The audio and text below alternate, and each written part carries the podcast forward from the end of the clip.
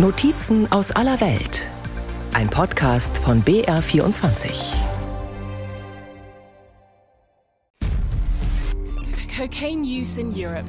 Ecuador, im kleinen Land im Nordwesten Südamerikas, wurde zuletzt so viel Kokain beschlagnahmt wie noch nie. In Ecuador, the port of Guayaquil has become a key hub for shipping cocaine to Europe and the United Mehrfach war im gesamten Bundesgebiet reines Kokain in Bananenkisten entdeckt worden. De douane heeft in de Antwerpse haven bijna 4 ton cocaïne ontdekt. Marktwert mehr als 100 Millionen Euro. It marked the beginning of an escalation of violence here in Guayaquil.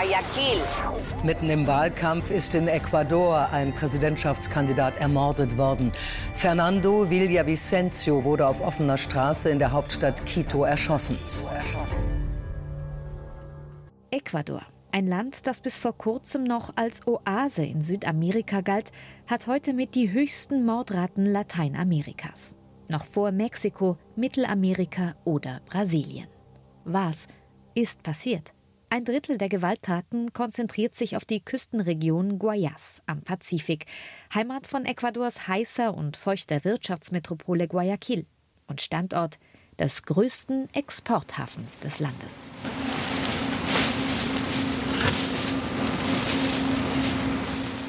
Mit einem Satz springt der belgische Schäferhund auf die Bananenkiste, schnüffelt, wendet sich dann uninteressiert ab und sucht weiter.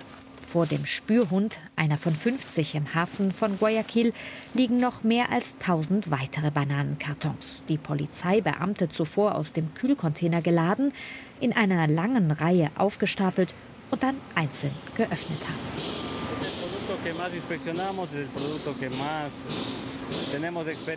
Das ist das Produkt, das wir am meisten prüfen. Bananen, weil es das Exportprodukt Nummer eins unseres Landes ist. Und deswegen sind Bananen auch die Produkte, die am häufigsten verschmutzt werden. Denn Bananen haben die Routen, die die Drogenhändler interessieren. Von fünf Containern ist meistens einer verschmutzt.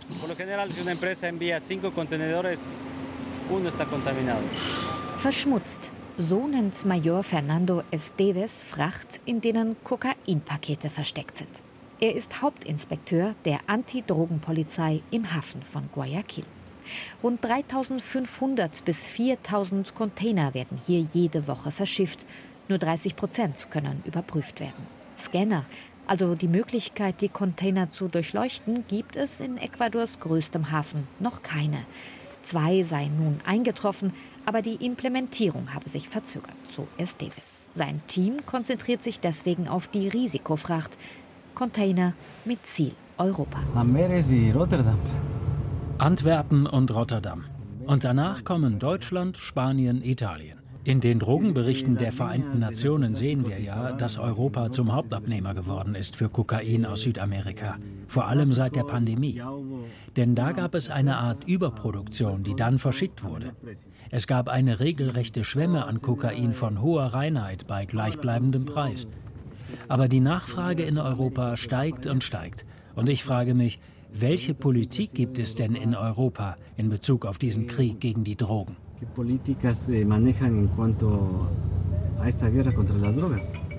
Ecuador, das zwischen den beiden größten Kokainproduzenten der Welt, Kolumbien und Peru, liegt, war schon früher eine Durchgangsstraße für Kokain.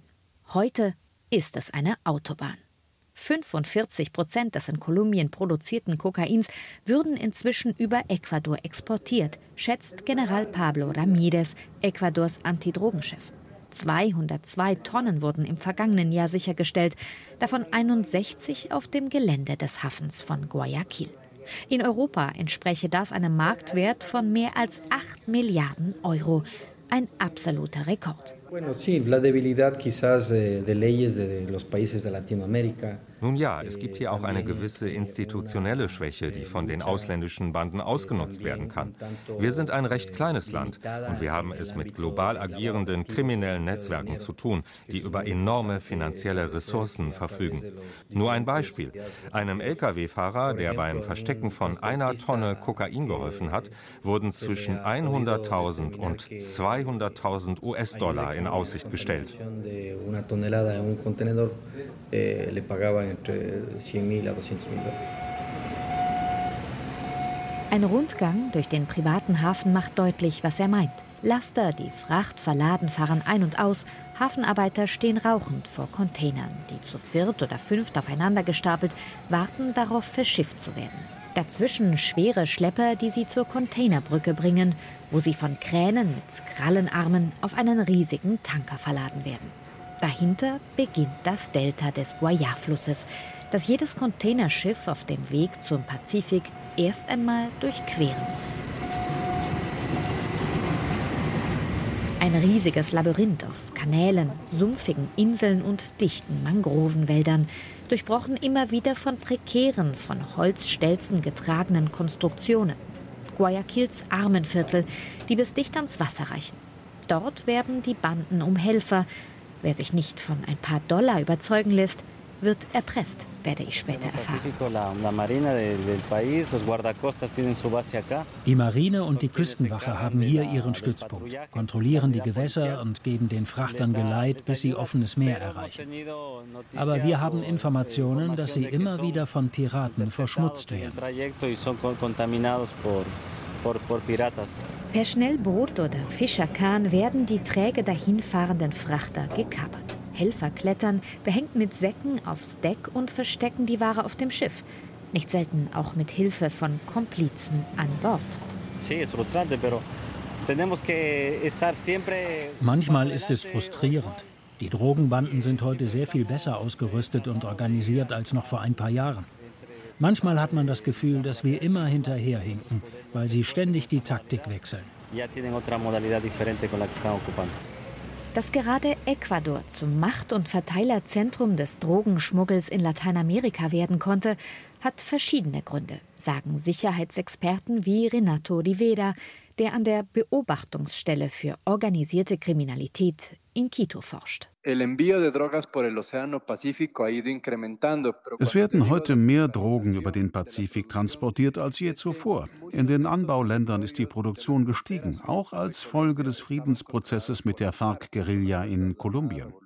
Dabei wurden auch die Karten neu gemischt.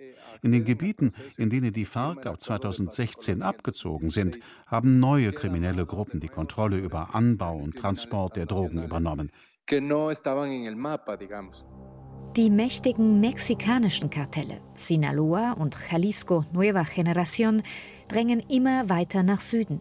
In Ecuador haben sie inzwischen das Sagen. Dabei wird die Logistik outgesourced, sprich ausgegliedert. Die Kartelle finanzieren die Produktion von Kokain durch kolumbianische Guerillagruppen, bezahlen für den Transport auf ecuadorianisches Territorium und heuern dann dort lokale Banden an, um das Kokain nach Europa und in die USA zu transportieren. Während der Export über die Häfen zunehmend auch von europäischen Mafias kontrolliert wird, allen voran albanischen Clans.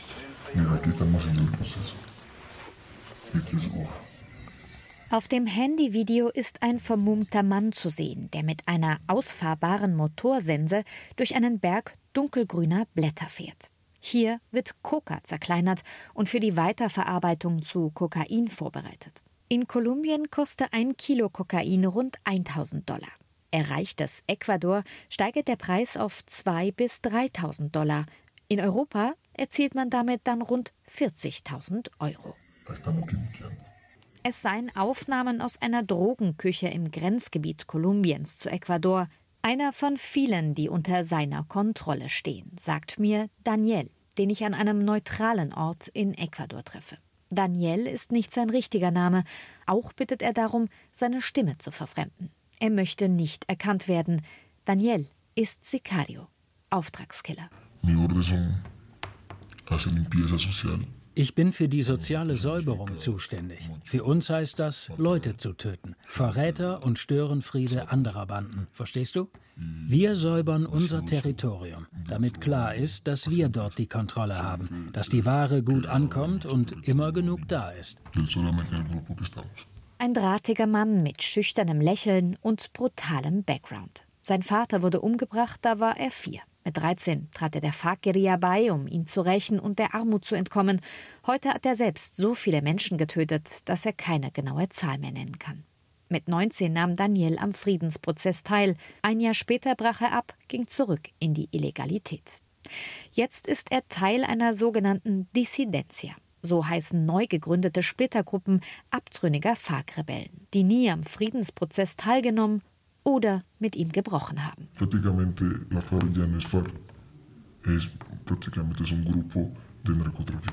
Die FARC sind nicht mehr die FARC. Heute sind es Narkogruppen. Früher kämpften wir für das Volk, heute kämpfst du für Geld.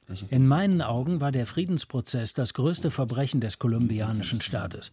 Damals sind viele Anführer nach Ecuador und haben ihre eigene Gruppe gegründet. Heute gibt es viel zu viele Gruppen und viel zu viel Gewalt. Dieser Krieg wird nicht einfach zu beenden sein. Er selbst geht ohnehin nicht davon aus, noch mehr als zwei oder drei Jahre am Leben zu bleiben. Ich weiß zu viel.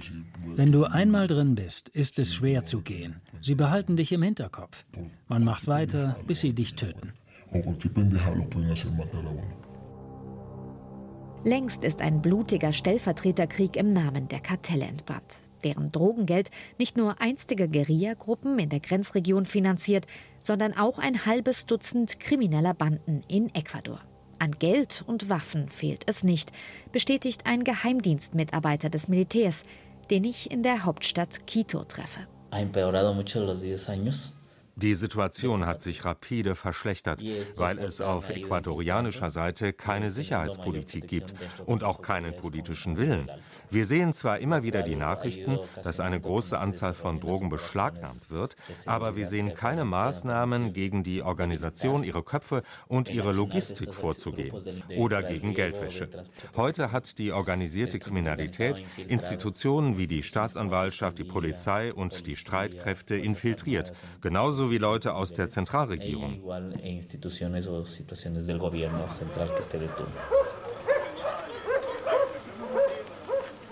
Auf nächtlicher Patrouille mit der Polizei von Duran. Die dicht besiedelte Arbeitervorstadt gilt als logistisches Nadelöhr der Hafenmetropole und als einer der gefährlichsten Distrikte der Pazifikregion. In einem unscheinbaren Einfamilienhaus sollen Waffen versteckt worden sein, erklärt Polizeihauptmann Victor Valencia. Doch niemand macht auf. Deswegen schlagen die Polizisten kurzerhand eine Wand ein. Anwohner kommen empört dazu. Ein kleiner Junge rennt verängstigt über die Straße. Gefunden werden letztlich drei Patronenhülsen. Wir haben erwartet, dort ein oder zwei schwere Waffen zu finden und Munition. Aber die kriminellen Banden wissen das und wechseln die Verstecke ständig. Vor allem jetzt, wenn Ausnahmezustand herrscht, weil sie wissen, dass wir Razzien in jedem möglichen Haus durchführen können.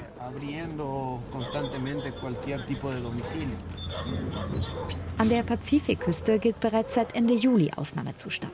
Seit dort ein Bürgermeister und ein Stadtratskandidat umgebracht worden sind. Der Bürgermeister von Duran selbst entkam einem Attentat im Mai nur knapp. Seine Leibwächter, zwei Polizisten aus der Einheit von Valencia, wurden dabei getötet, erzählen seine Kameraden. Hier wird klar Revier markiert.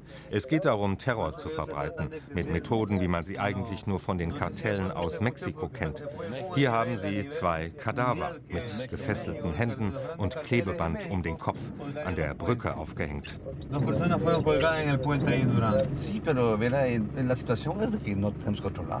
Die Wahrheit ist, wir haben hier keine Kontrolle. Die Banden sind hier weiter aktiv. Die Angreifer hatten Langwaffen und Gewehre. Wir arbeiten mit alten Autos, einfachen Pistolen und viele haben nicht mal schutzsichere Westen. Nicht nur für die Truppe von Valencia werden die Einsätze immer gefährlicher.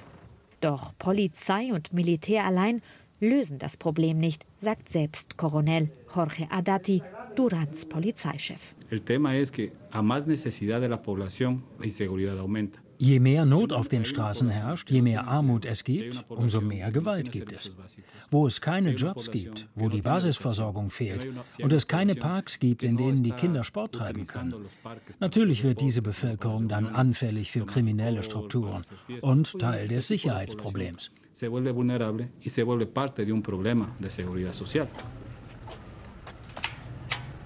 Wo früher Kinder auf der Straße Fußball spielten, ziehen sich Nachbarn heute hinter Gitter zurück.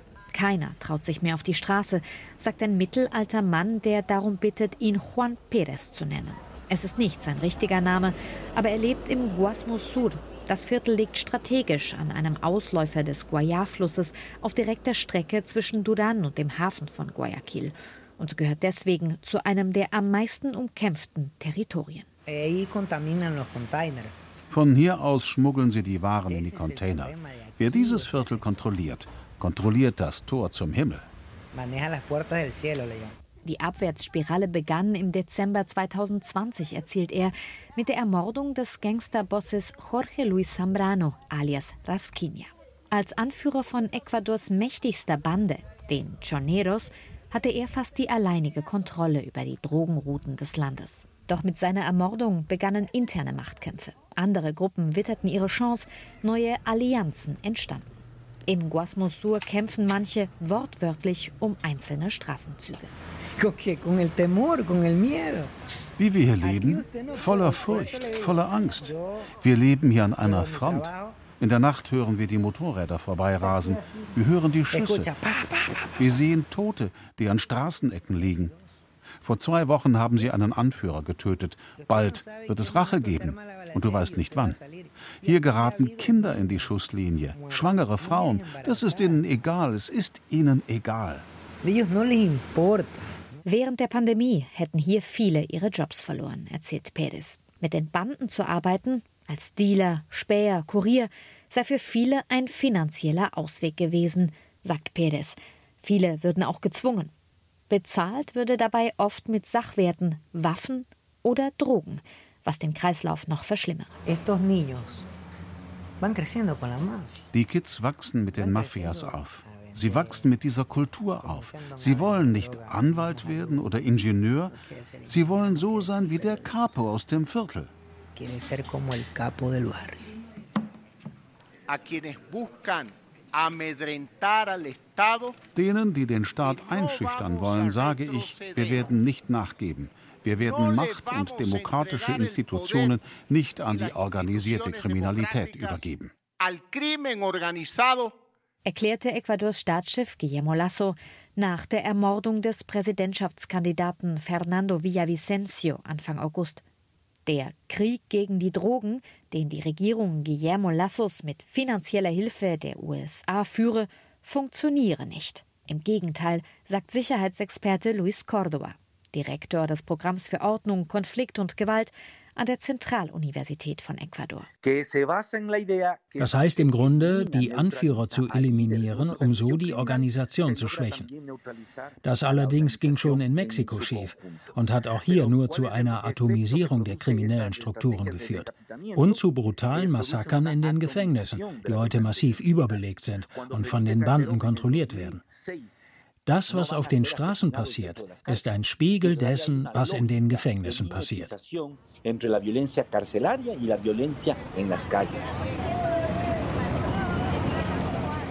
Das Gefängnis Penitenciaria El Litoral liegt an der dicht befahrenen Ausfahrtsstraße im Norden von Guayaquil. Es ist das größte des Landes, ausgelegt für rund 5000 Insassen. Tatsächlich sitzen in dem in mehrere Flügel und Trakte untergliederten Komplex rund 12.000 Gefangene. Davor stehen Frauen Schlange, um ihre Männer, Söhne und Brüder zu besuchen. Auch Maida Ermenegildo, die alle nur Kati nennen, gehörte einmal zu ihnen. Du darfst nichts mit hineinnehmen. Nicht mal einen Tampon, wenn du als Frau deine Menstruation hast. Und für jeden Besuch musste ich zahlen. 15 bis 20 Dollar per Überweisung auf ein Konto. Und drinnen musst du sowieso für alles bezahlen. Denn das Essen ist unmenschlich. Für ein bisschen Reis 5 Dollar. Ein bisschen Fleisch 20 Dollar. Hast du kein Geld, schläfst du auf dem Boden. Viele haben Tuberkulose. Für ein Handy musst du den Wächtern 300 Dollar zahlen. 50 Dollar für den Chip, 50 Dollar, um es nutzen zu können. Alles extra. In Ecuadors Gefängnissen regieren die Banden. Sie kontrollieren nicht nur ganze Trakte, kassieren Schutzgeld von Angehörigen, sondern managen von dort aus auch Schmuggel, Auftragsmorde und Korruption, so Sicherheitsexperte Luis Córdoba. Es gibt also ein eigenes und sehr rentables Wirtschaftssystem, mit dessen Hilfe sich die Banden mitfinanzieren. Und die große Frage ist, wie kann es sein, dass dies per Überweisung über das Finanzsystem abgewickelt wird? Denn klar, wenn dieser Geldfluss nicht gestoppt wird, ist es illusorisch, die Macht der Banden im Gefängnis zu brechen. Katis Mann, Francisco, nahm Drogen.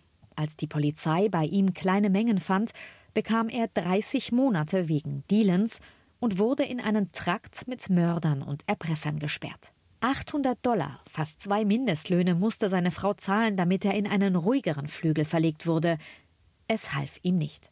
In der Nacht vom 12. auf den 13. November 2021 wurde Francisco ermordet, brutal hingerichtet, gemeinsam mit 64 weiteren Insassen. Un video que los policías mismos es gibt Videos, auf denen zu sehen ist, wie die Polizisten selbst die Türen öffneten. Andere schlugen Löcher in die Wände.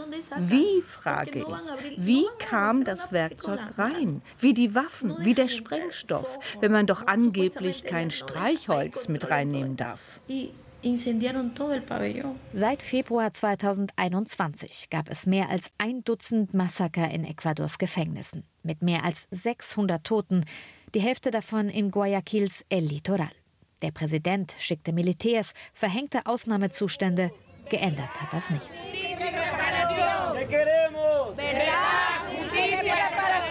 Im Juni 2023 stehen Kati und ein Dutzend andere Frauen vor dem Justizpalast Norte von Guayaquil. Sie fordern Wahrheit, Gerechtigkeit und Entschädigung. Und auf ihren Druck hin findet nun die allererste Anhörung zu den Gefängnismassakern statt, für die bis heute keine einzige Person zur Verantwortung gezogen wurde. Es war nicht nur ein Massaker, es waren viele. Und es passiert immer und immer wieder. Und niemand sagt etwas. Nicht mal eine Beileidsbekundung. Der Staat hat keine Kontrolle mehr. Nicht über die Gefängnisse, nicht über das Land. Was soll ich meiner Tochter sagen, wenn sie mich fragt, warum kommt mein Papa nicht mehr? Das Massaker im November 2021, bei dem Katis Mann getötet wurde, sei Recherchen des Online-Portals GK zufolge von Adolfo Fito Macias angeordnet worden, dem mit dem Sinaloa-Kartell verbündeten Chef der Choneros-Bande. Seit 2011 sitzt er eine 34-jährige Strafe im Gefängnis Litoral ab. Er soll nun auch in Verbindung mit dem Attentat auf Präsidentschaftskandidat Fernando Villavicencio stehen. Jedenfalls wurde Fito am 12. August, also kurz nach dem Attentat, in einer Mega-Operation in den Hochsicherheitstrakt verlegt. Währenddessen hält die Gewalt im Land an. Anfang September, nur einen Monat nach dem Attentat auf Villavicencio, wurde ein weiterer Politiker ermordet. Der Stadtrat von Duran, jener Arbeitervorstadt von Guayaquil, die als zentrales Nadelöhr für den Drogenschmuggel gilt. Sein Leichnam wurde gefesselt in einem Waldgebiet entdeckt, mit mehreren Schusswunden an Brust und Kopf.